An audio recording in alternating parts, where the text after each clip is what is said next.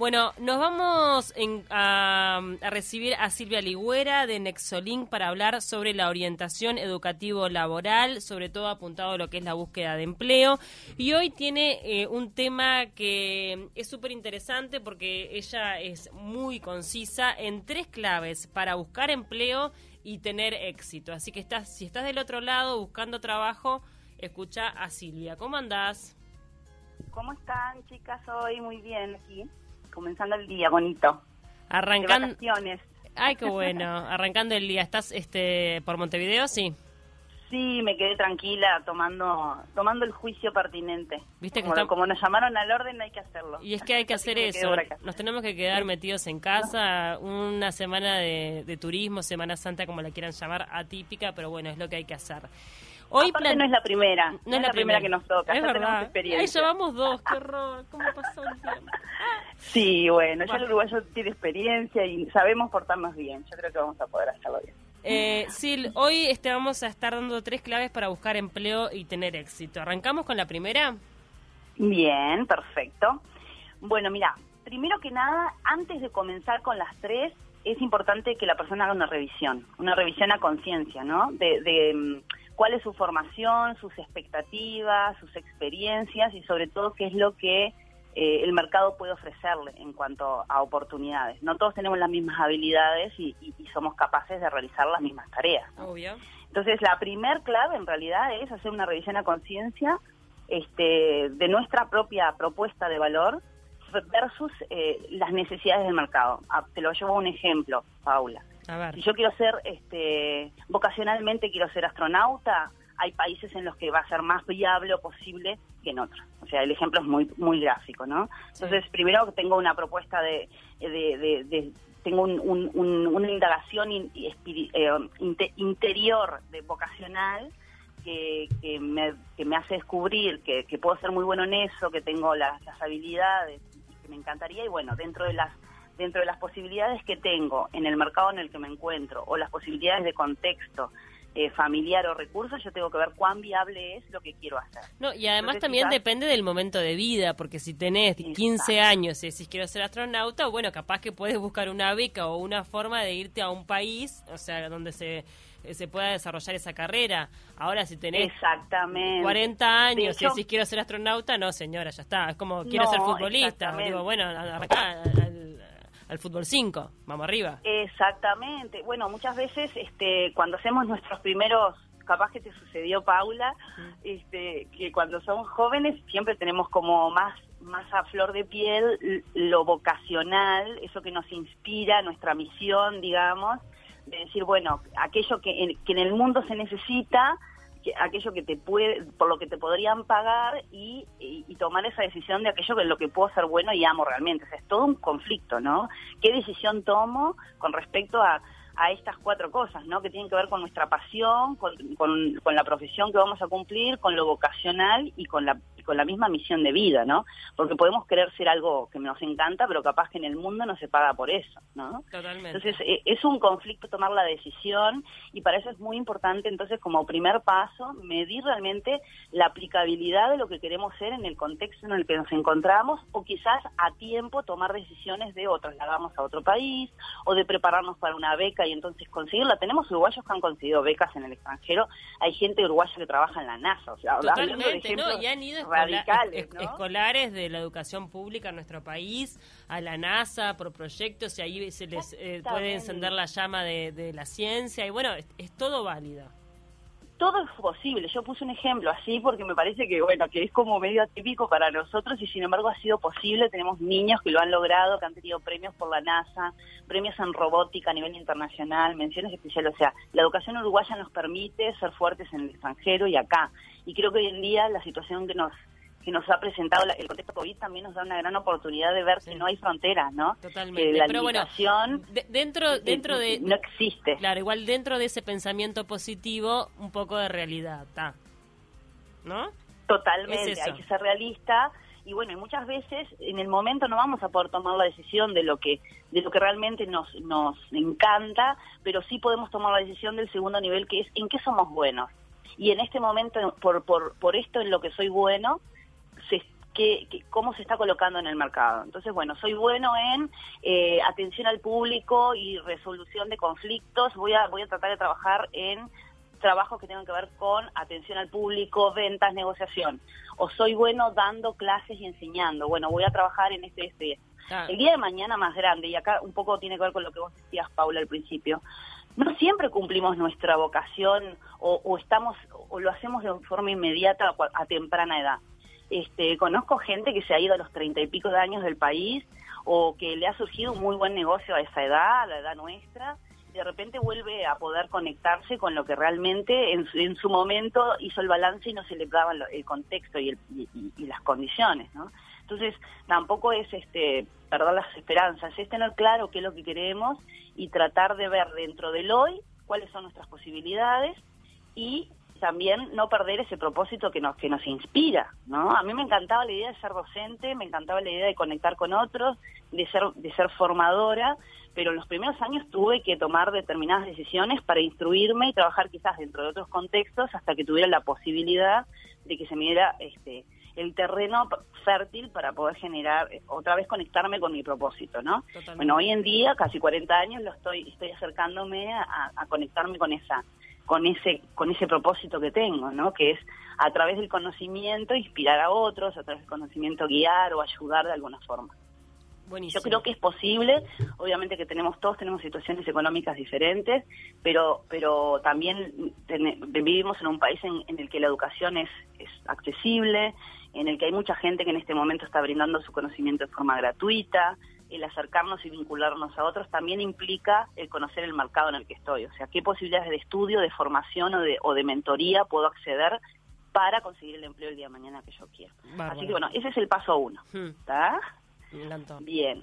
El paso dos, que podemos hablar mucho de este paso, porque es un paso muy controvertido. No nos ayudan a tomar decisiones vocacionales a temprana edad, ¿no? Obviamente, ¿no? El que la tiene clara con 17 años, que es cuando salís del liceo, 17, 18 años, eh, no sé, eh, son muy pocas personas. Muy pocas. Bueno, de hecho, la orientación educativa laboral comienza a temprana edad y debería estar en, los, en los procesos de los, las em, listas informativas, o sea, el programa em, educativo de primaria y secundaria debería, es lo que yo digo que es como una gran, un gran debe de nuestra educación, que debería estar orientado de alguna forma, porque en esa etapa te dicen, bueno, ¿qué carrera vas a hacer? Y no tenemos ni idea qué hacer. A mí me pasó, yo hasta los veintipico no, no, no sabía bien qué quería hacer. Si no salía el mundo todavía para entender qué es lo que me gustaría ver. Entonces, esto eh, da para mucho este tema, ¿no? Otro día, si quieren, podemos conversar sobre eso. Eh, lo siguiente es, bueno, cuando identificamos eh, justamente eh, qué competencias tengo, en qué soy bueno y el mercado, qué es lo que está pidiendo, identifico entonces a qué tipo de puestos dentro del mercado o en qué tipo de empresas podría tener próxima colocación y a partir de ahí es que entonces hago mi currículum destacando mi trayectoria laboral si es que tengo experiencia, destacando mi, mi trayectoria educativa y competencias, o sea, habilidades soft skills, habilidades blandas mías, que enriquecen ese tipo de puestos en el mercado. ¿Sí? Por ejemplo, Paula, si tú tuvieras, o, alguna de las chicas, no sé si anda Camila por allí. No, no, estoy sola hoy, sí. Hoy estás sola, porque me abandonaron. conectarme. Ay, te abandonaron. estás vos del otro Bueno, estamos juntas.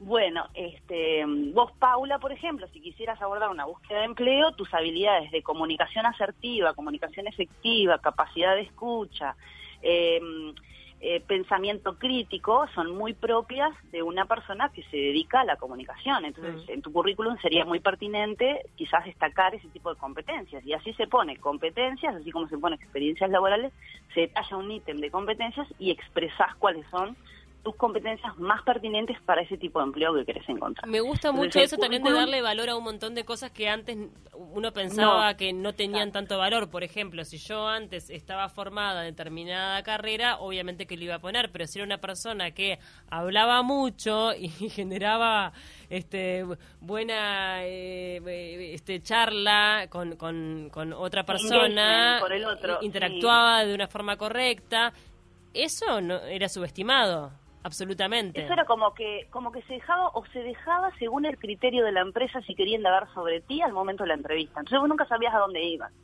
Ahora la empresa, con el currículum, tú le estás avanzando mucho de ti, más, más a nivel de persona, de cuáles son tus habilidades que no las adquiriste con un título universitario y tampoco las adquiriste, sino con la vida misma, porque son las soft skills, las habilidades blandas, son entrenables. Todos tenemos la capacidad de entrenarlas y a veces de acuerdo a nuestro contexto y experiencias vamos desarrollando unas más u otras, ¿no? Y, y, y hay una carga también de innata en, esas habilidades. Yo tengo la carga innata de, de hablar hasta por los codos toda mi vida, este, que capaz que otra persona va a tener que desarrollarlo un poco más, ¿no? Y capaz yo tengo que desarrollar más la escucha, porque soy una persona que tiendo a, exteriorizar más de lo que a veces escucho, quizás, ¿no? Entonces, de hecho, esa es una de las habilidades en las que yo sigo trabajando, este, sobre todo desde la psicología. Eh, pero bueno, esas habilidades antes en la empresa se, se, indagaban un poco más en la entrevista. Hoy en día en el currículum, si las planteamos, estamos dándole una gran información a la empresa para que de 600 currículum por lo menos diga, bueno, este es el que me interesa más. Perfecto. Porque en definitiva todos son este, licenciados en comunicación o técnicos en comunicación cuando reciben un currículum este, para trabajar, por ejemplo, en una radio. Claro, ¿qué es lo que te diferencia? ¿Qué es lo, que, te hace especial o único para ese puesto? Exacto, por eso el indagar tu propuesta de valor en el primer paso es fundamental para poder construir esta etapa del segundo paso, mm. que es el currículum, plasmarlo ahí. Y el tercer paso... Un gran conocimiento de uno mismo, ¿no? Obviamente. Y el tercer paso, obviamente que todos estos pasos yo creo, Sil, que los vamos a tener que ahondar, desarrollar eh, eh, en otras columnas, porque digo, eh, hoy es como un pantallazo de, de, estas tres instancias, ¿no? Totalmente, totalmente. Esto, de hecho, el programa cuando yo lo hago con la persona se trata de estos tres pasos. Se da cuenta que duramos una semana, semana y media con cuatro encuentros. O sea, porque también va a ritmo de la persona. Cuando yo te empiezo a preguntar, bueno, ¿en qué sos bueno? ¿En qué identificas que tenés oportunidades de mejora? Eh, eh, realmente hay una revisión a conciencia de la persona que hay veces que la persona está entra en conflicto. Un muy buen conflicto, pero entra en conflicto, porque bueno, no me había puesto a pensar en que soy bueno, nunca me lo pregunté. Me tocó trabajar desde chico en el mismo empleo y bueno, no, nunca me había preguntado, Silvia, ¿en qué soy bueno? Entonces es muy interesante eh, eh, el, ir como a profundo en estos pasos, me parece que sí, totalmente. ¿Y el tercer paso cuál sería, Sil? Saber enfocar nuestra búsqueda. ¿Por qué? Hice el currículum como correspondía, pero de repente eh, estoy buscando en eh, un canal, una herramienta de búsqueda que es el Gallito Luis, por ejemplo, que es una herramienta por todos conocida. Pero quizás el, el, tipo de empresas o sector de actividad en el que vos querés enfocarte no es de publicar en ese, en ese periódico o en el, o en el segmento de los, no sé si ustedes tienen en el observador si hay, si hay una, un segmento de empleo, o sea, a veces no es en, en, la prensa escrita donde se comunica ese tipo de avisos. Por ejemplo, tu profesión hoy en día donde más se busca, en, en las empresas donde más publican vacantes laborales, es en LinkedIn o en la misma página web del medio de comunicación al que te quieras postular. No siempre lo, lo, lo publican de manera tan visible. Entonces vos tenés que también el conocer tu mercado objetivo justamente implica también saber cómo llegar a él, ¿no? No me voy a no me voy a postular a través de Busco Jobs si realmente me dedico al área de la comunicación y sé que el método de búsqueda y encontrar relaciones eh, y vínculos laborales se da mucho más por LinkedIn donde están los profesionales de comunicación ahí, con quien puedo hablar y puedo entrar a hacer networking y ya es otro tipo de, de trato y, de, y de presentación, o muchas veces, como sigue sucediendo acá y en todos lados, y es algo que me parece que está bien, el amigo del amigo, como le llamamos burda, Y eso en Uruguay pasa muchísimo. Que también es muy criticado el tema del amiguismo, que bueno, también podríamos este, llegar a hablarlo en algún momento es criticado, pero el amigo del amigo funciona con la lógica del referido, de, mira, tengo una persona de confianza que te puedo decir que sí funciona. Totalmente. Ahora, no, no está bueno cuando funciona, mira, tengo un amigo.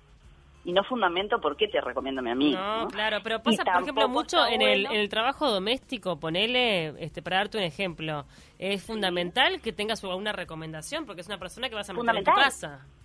Fundamental. Hay trabajos en los que el amigo del amigo es, es la forma en conseguir empleo. Totalmente. El boca en boca, ¿no? La garantía de que esa persona realmente eh, bueno, en mi proyecto yo hoy en día me doy cuenta que tengo mucha gente que me, que me refiere por el boca en boca y no es porque seamos amigos. Uno también eh, va transmitiéndose a través de la palabra de, la gente, ¿no? Porque como decía una, el eslogan de una gaseosa, acá nos conocemos todos y es tal cual.